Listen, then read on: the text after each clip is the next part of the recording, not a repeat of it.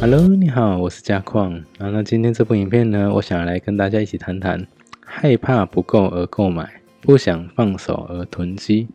OK，那在这次疫情的过程当中呢，我发现有几个现象哦。OK，一个叫做过去囤积。现在囤积跟未来囤积，OK，那过去囤积很简单，就是我们一直常常在提的，OK，舍不得淘汰哈，或者节俭是美德啦哈，总是有很多的小声音啊，阻止你在呃不需要的东西好把它做一个淘汰的动作。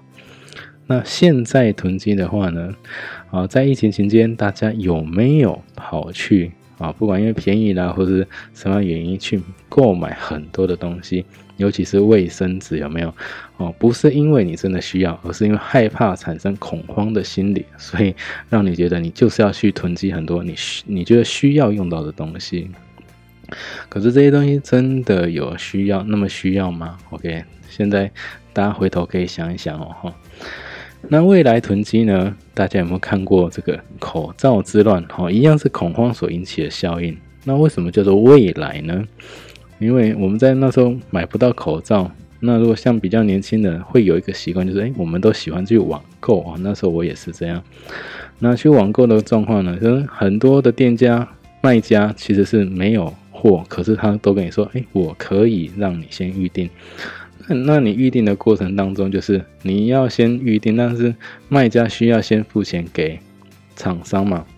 所以呢，变成说，哦，我也不知道什么时候口罩才可以来。所以呢，我就跟这个卖家订，跟那个卖家订，跟那个卖家订哦，就一次订了好多个，甚至还有人哦，一次订了两箱，两箱可能是一千片口罩。可是问题是，啊，你订那么多箱，而且你可能不止跟一个厂商订。那如果到时候啊，疫情趋缓了，那个厂那口罩解禁了，你才有可能拿得到口罩嘛。可是那个时候你会发现，哇！那现在买到那么多，我真的用得到吗？就变成未来会囤积下来的一个东西。OK，这是在疫情期间我发现一个蛮特别的一个现象。所以我们在买东西的时候，其实还是要稍微啊克制一下哈，不要那么冲动，不要因为恐慌而囤积太大量不需要的东西哦。好，那我们再来看一下。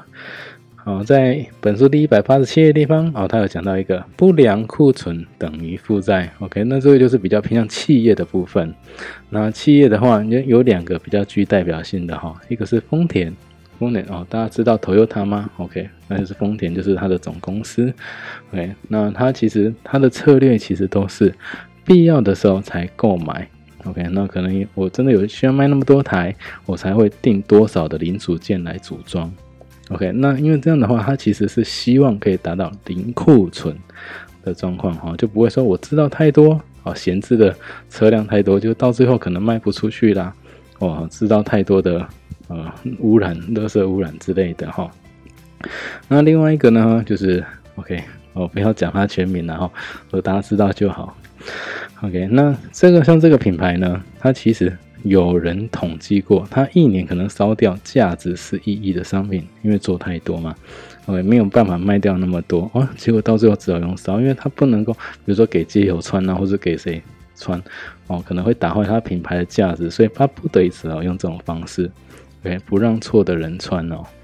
但是像这样的状况，其实就会制造很大量的呃环境上面的一个负担啊，我觉得是不太好的一个方式了哈。